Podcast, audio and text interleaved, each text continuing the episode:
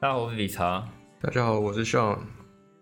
大家应该是第一次听到你的声音才对。对，而且我们节目名称也还没想好。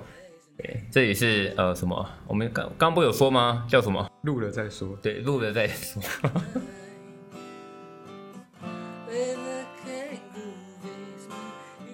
哎，那 Sean，这个第一集录了再说哦。Ever 都会录了再说。第一集我们要聊些什么？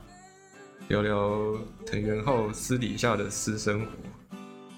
藤原浩的私生活，嗯，不行嘛，可是太太太那个太个人隐私的聊了，我觉得我很怕以后会没办法做生意啊。聊他秀在 IG 上面的，哦，秀在 IG 啊，对对对对，我想起来了，就是他前几天其实我看这种华语的新闻是没有什么在报的，嗯，那个藤原浩其实他在不久前嘛，就是他有 PO 出了一张照片。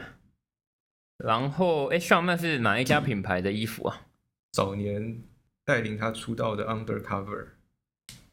嗯，对啊，就是早年他，应讲说他带领嘛，应该就是说他带领 Undercover 出道。对对对，他提拔的他的子弟兵品牌之一啊，Undercover 的照片嘛。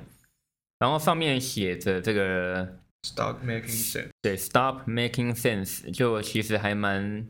符合 Undercover 这种很朋克精神的形象啊，那这样一张平凡无奇的照片啊，哎，其实引起了许多日本网民的轰动啊。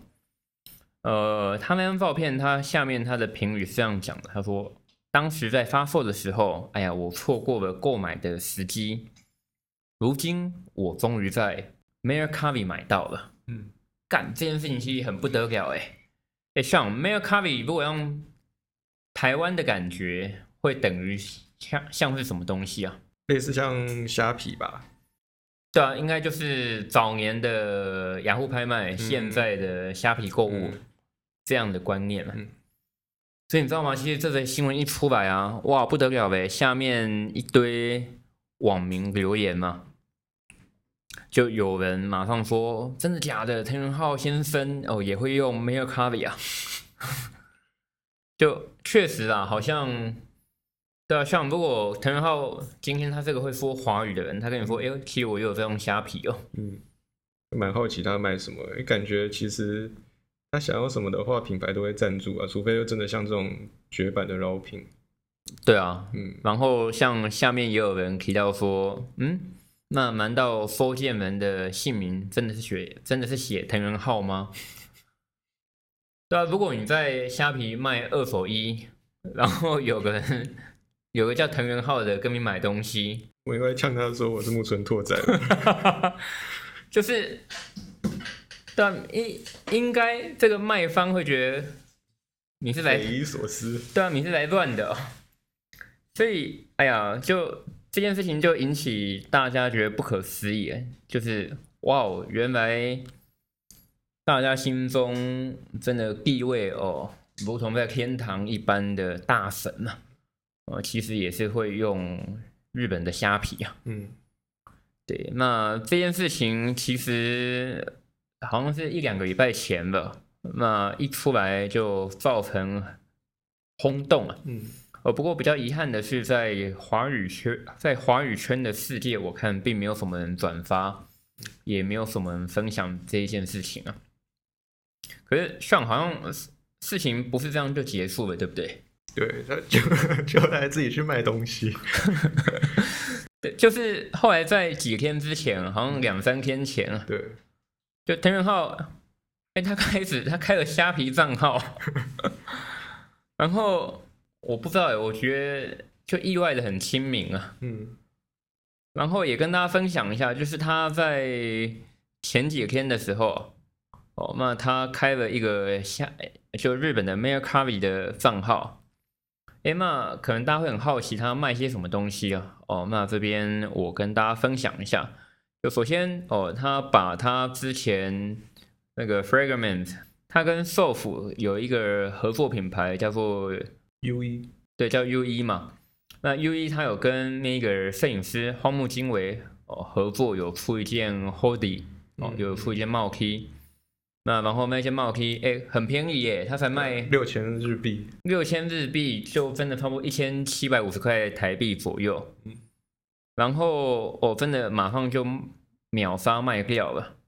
然后他还有卖一个那个 Fragrance 跟星巴克联名，还有那个 Stanley 的呃，保温瓶，保温瓶，才卖差不多五百五十块台币，对啊，蛮划算的，真的还还蛮便宜的啊、对啊，然后另外其实哦，另外两个东西哦，有一本书籍啊，希望我们要不要跟大家分享一下？那本书籍 World's End、Sex Pistols、McLaren，我、在讲那个性手枪的吧？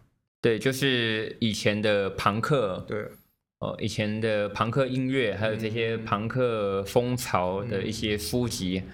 那他哦，其实他还蛮有诚意的，他还说哦，因为他呃，就是他他不小心多买了一本啊，那这样很珍贵的书籍啊，其实他也卖的超便宜的欸，对啊，比现在市面的杂志还便宜。对啊，他只卖一千块日币，就差不多两百八十五块台币左右吧。那另外哦，有一个东西就就还蛮稀有的，而且价格就不菲了，它卖到十10万。十万日币。那这个卖到十万日币的东西啊，其实是一个它正在准备新推出的实验性品牌啊，就它是念作 Sequel，Sequel，哦，Sequel 是 S E Q U E L，呃，那有兴趣的朋友真的应该可以现在可以打开 Instagram Instagram 来做搜寻看看。呃，这个品牌我这边也可以跟大家稍微透露一下，它是跟那个三个叉叉的 God Selection 啊，对，它是跟这个牌子跟这个 God Selection 是有一点因缘关系的。那详情呃，因为好像还没有正式公布，所以我也不方便多说什么。呃，但当中他们推出的众多单品，就是其实是妇科哦。早年藤原浩可能是在做 Good Enough 或是 AFFA 时期的时候的一些单品啊。那这一次他所出售的这一件 Secret 的单名外套，哦，远看应该就是 Type One 的形状嘛，就 Vivas Type One 的形状。那远看应该是麂皮，嗯，所以单价才会这么贵。哦，那很不得了，哇，十万块日币也算是秒杀。对啊，那像嗯藤原浩用虾皮这种事情啊，嗯，这样的新闻，你觉得呃华语圈的听众应该会很有兴趣想知道吧？那你自己会有什么感受？其实感觉绝大多数的艺人名人在抛售他们的二手物品，通常都是一起可能办一个什么慈善的义卖活动之类的啦。这种自己亲自放上网拍、自己经营的，其实还蛮少见的。而且还打上，对啊，打上自己的本名，你如果看到虾皮上面有个叫藤原浩的，然后追踪人数只有 两百多个人追踪。对追踪人数只有两百三十七人，现在应该变很多了，我在猜吧那。现在应该大家都知道了。对，等下稍微看一下好了。对啊，就我会觉得还蛮可爱的啊。对啊，那其实我一直也很好奇啊，呃，我要怎么跟大家分享呢？就是我自己对藤原浩的尊敬会来自于哦，因为我知道他早年是个音乐制作人，嗯然后呃，我在日本生活的时候，其实在很多杂志书籍上面看过他的专栏，嗯然后听过他很多推荐的东西。嗯那我也跟他碰过，其实也才两次面。那跟他聊天过程当中，会觉得他非常的亲民随和，但我是没有想到哦，亲民随和到这种程度吧。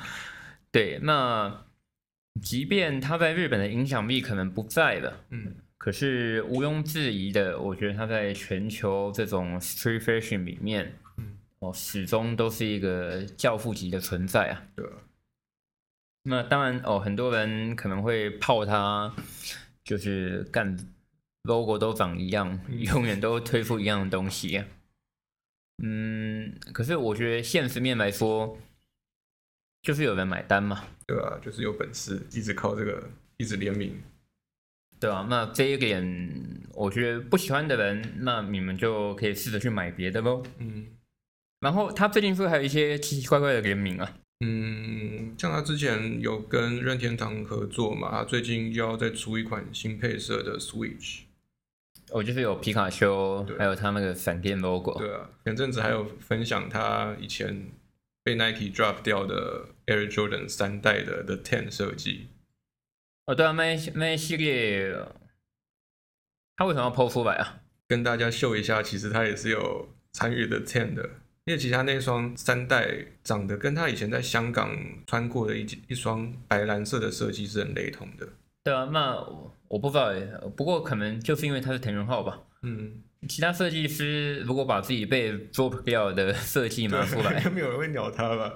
莫名其妙这种失败的东西还要秀出来。说，哎，这就像那个我们前几天的 podcast 讲到那个呃 Banksy 啊，嗯对，就是因为他是 Banksy，嗯，所以他的涂鸦有价值。对啊，那其他人莫名其妙的无名小卒，如果是在电车上面乱涂鸦，就要被就要被关三年。对，其实真的好像，人有名了，怎么干都行。哎呀，这实在是。陈元浩最近我不知道，其实他最近还有干一些很神奇的、奇奇怪怪的事情啊。就他之前有出那个嘛，哦，校服，对对对对对，田原浩他也有帮一家叫所谓的国中、高中的完全学校哦设计学校的制服。贵族学校。对对对，瞬间变成贵族学校，而且哎，我不晓得哎，这制服毕业以后应该也可以拿去虾皮卖啊。